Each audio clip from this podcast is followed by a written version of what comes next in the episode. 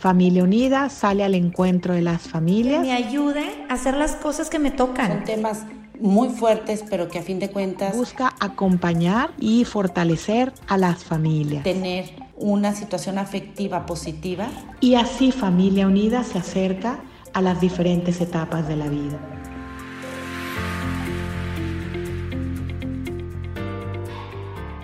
Un saludo a todos los que escuchan el podcast acompañándote en tu vida de familia unida.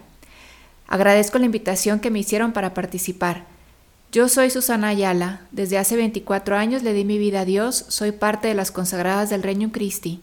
Actualmente sirvo en la pastoral de jóvenes y adultos del Regnum Christi y el Señor me ha llevado a enfocarme en el acompañamiento espiritual de las personas y en la sanación interior mediante la oración y predicación de retiros.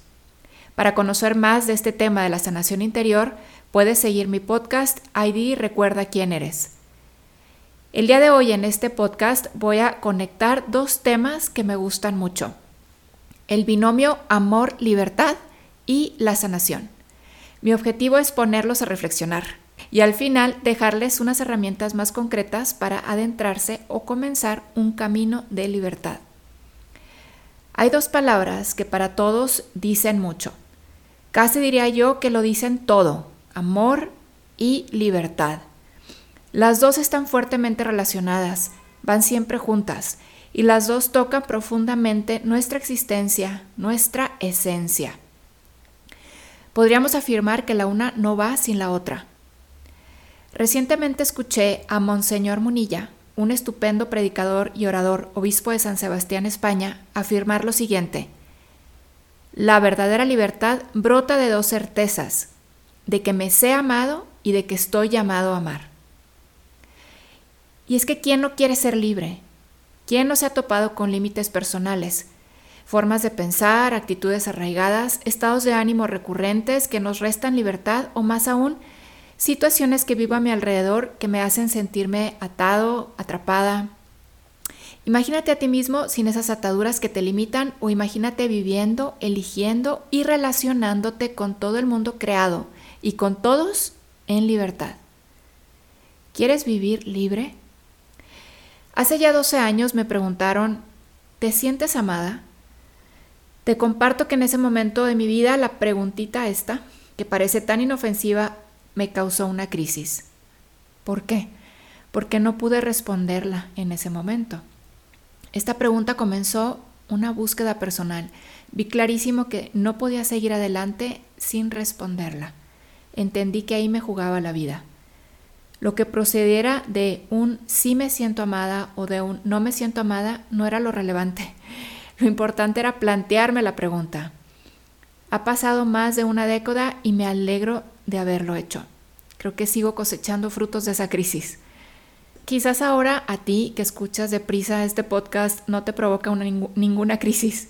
Quizás la respondes muy rápido con un sí, me siento amado, sí me siento amada, sí me sé amada o no, no me siento amado. Te invito a que ahora mismo te pares a responder esta pregunta con toda sinceridad. Fíjate cómo dije que no era tan importante la respuesta, aunque sí lo es, sino que lo primero es atreverte a preguntarte esto. Hacerlo ya significa que tienes libertad. Y esto es a donde me quiero enfocar hoy. Matthew Kelly, autor de Los siete niveles de la intimidad, el arte de amar y la alegría de ser amado, dice lo siguiente. Aquí va la cita. Para poder amar hay que ser libre, pues amar es darse a alguien libremente, totalmente, incondicionalmente y sin reservas es como si pudieras tomar la esencia de tu ser en tus manos y dársela a otra persona. Mas para darte a otra persona o a Dios, primero tienes que poseerte a ti mismo.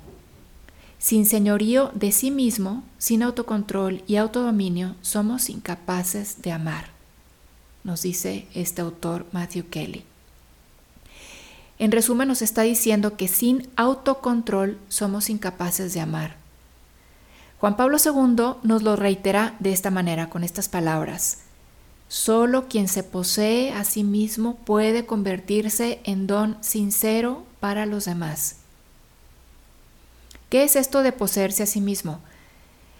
es poder responder, digo yo, como yo quiero, responder a las circunstancias como yo quiero y no ser títere, de un capricho, de mi capricho o de mis sentimientos o de mis pasiones o de mi estado de ánimo o de lo que otros piensan o de la opinión general. Pensemos en un caballo salvaje. Para domarlo, el domador tiene que conocer al caballo. Hay mucha observación, un conocimiento de los caballos en general y de ese caballo en concreto. Entonces, me pregunto si me conozco a mí mismo, si sé por qué reacciono así cuando pasa esto, cuando me dicen esto otro. Si emprendes este camino te darás cuenta que hay áreas de tu vida en donde no eres dueño de ti mismo, no te autoposees. Si eres de los que estás caminando en una vida de fe, de crecimiento en la virtud, buscando ser la mejor versión de ti mismo, ya te habrás conocido entonces en muchas áreas de tu vida, pero en otras te habrás topado con lo desagradable o con la impotencia que es no poder salir de una actitud o una conducta o forma de pensar que además ya se ha vuelto recurrente. Y además no la quieres. ¿Por qué pasa esto? ¿Por qué me siento atado de manos en esto? ¿Por qué por más que lo he intentado, no logro salir de ahí. Volvamos a esta verdad que ya escuchamos de Monseñor Monilla. Seré libre en la medida en que viva la certeza de que soy amado y que estoy llamado a amar. Podemos decirlo de otra manera, estamos hechos para amar y ser amados. Aunque se oye muy bueno y muy deseable y resuena en nuestro corazón, nos topamos con que esto no siempre lo podemos vivir. Y es que la decepción o distorsión del amor ha causado heridas en nosotros. Lo voy a repetir. La distorsión del amor ha causado heridas en nosotros.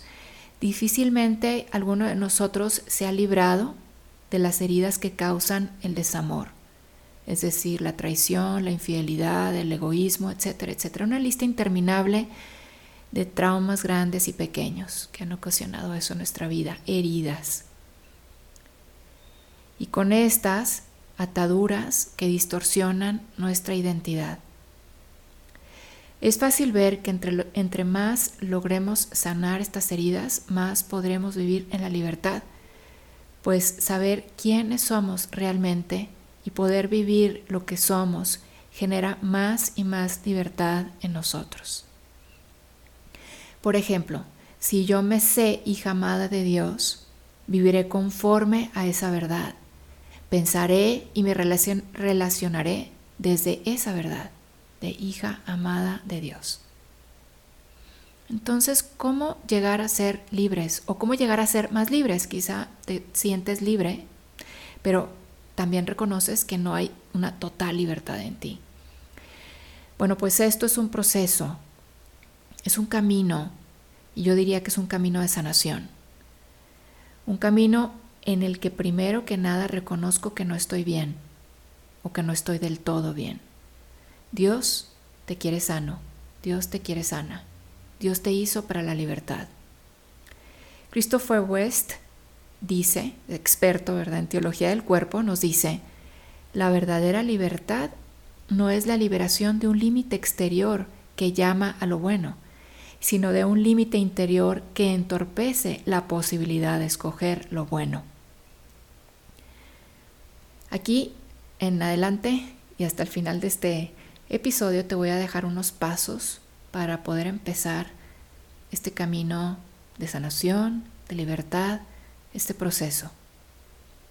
Primero, reconoce cómo estás, tus condicionamientos, tus reacciones, los pensamientos que te limitan.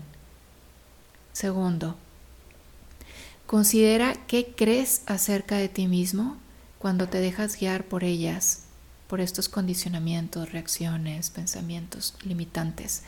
Haz una lista de las mentiras o falsas creencias que te dices a ti mismo, que te dices de ti.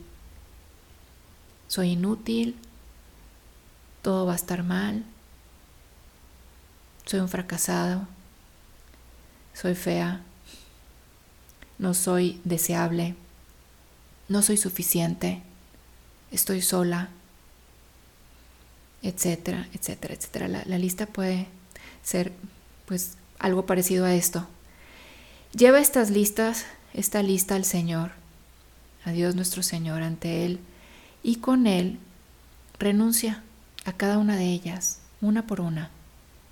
Puedes decir algo así como, en el nombre de Jesús, yo rompo acuerdo, yo renuncio, yo rechazo a la mentira de que soy y lo que tú hayas descubierto acerca de ti. Tonto, inútil, no soy suficiente, no soy digna de amor, no soy valiosa, etc. 4. Analiza qué conductas te dañan a ti mismo o a los demás. Escríbelas. Quinto, en oración, pide al Señor perdón. Perdón por lo que te has dañado o por cómo has dañado a los demás. Y pídele la gracia de un arrepentimiento sincero.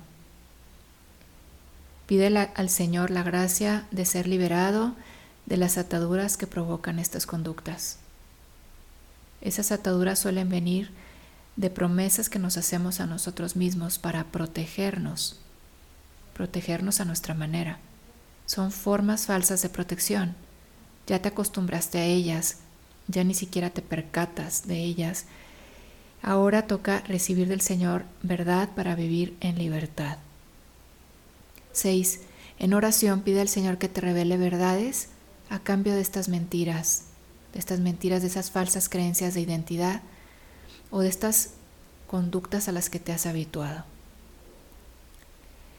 La Sagrada Escritura, la Biblia, está llena de verdades acerca de quiénes somos. Por ejemplo, por darte un ejemplo, ve cómo el Padre que nos presenta Jesús en la parábola del Padre Misericordioso del Evangelio de Lucas le dice a su hijo mayor, Hijo, tú siempre estás conmigo y todo lo mío es tuyo. ¿Qué pasaría si el Señor te estuviera diciendo a ti esto? Pues entérate, te lo dice, te lo dice a ti. Hija mía, hijo mío, tú estás siempre conmigo y todo lo mío es tuyo. 7. Escribe todas las verdades que te dicen algo acerca de tu identidad, verdades que encuentras en la Biblia o que vas recibiendo en tu oración. Simplemente pídeselo al Señor. Señor, háblame verdad. Haz una oración con ellas. Puedes hacer algo así. En el nombre de Jesús, yo abrazo la verdad de que el Señor me ama, de que todo lo suyo es mío. Yo abrazo la verdad de que Él me protege y con Él no temo ningún mal. Haz tu propia oración. 8. Explora en tu corazón si hay alguien a quien no hayas perdonado. Sin perdón no nos hagamos ilusiones, no habrá sanación. Si encuentras que sí, a la luz de la gracia en oración, que haya alguien a quien le guardes rencor, a quien necesites perdonar, pide al Señor la gracia de poder hacerlo. Este perdonar no necesariamente implica buscar reconciliación con la persona que te lastimó. Significa tú perdonarla. Es una oración de perdón. En un principio pueden sonarte forzadas tus palabras, pero hay que comenzar, dar el primer paso. Simplemente di en el nombre de Jesús, yo perdono a, da el nombre, dices el nombre de la persona, por y aquí dices lo que te hizo, todo lo que hizo, todo lo que causó en ti, lo que ella hizo.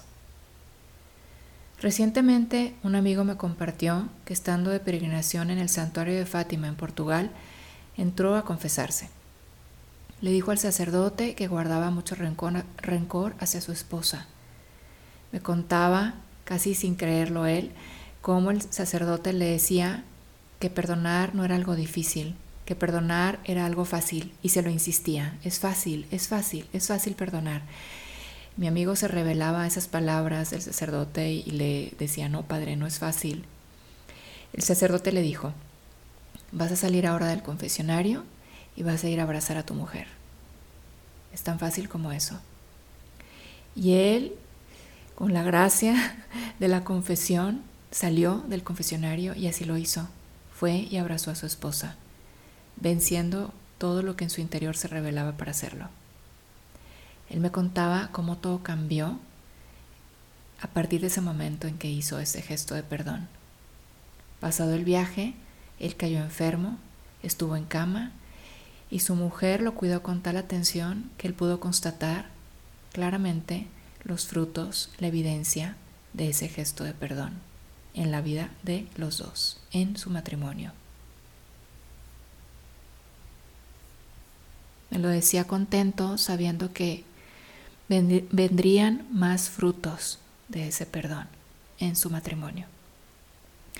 ¿No llamarían ustedes a esta experiencia una experiencia de libertad? Claro que lo es, una experiencia de libertad. Y lo más bonito de este camino es que no tienes que ir solo. Hay otro que te acompaña, te guía, que está a tu lado. Aquí entra ese otro con mayúscula. Hablamos del Espíritu Santo. Y también de ese otro con minúscula, que puede ser tu prójimo, un hermano, una hermana, un amigo, el cónyuge, el confesor, el terapeuta o alguien que me acompañe espiritualmente. Entendamos que donde hay amor, siempre hay sanación. Donde hay amor, donde yo ponga amor, siempre habrá sanación. Y con él, la libertad. Amigos, espero que esto les haya ayudado. Me despido de ustedes con mucho cariño. Hasta una próxima ocasión. Dios los bendiga.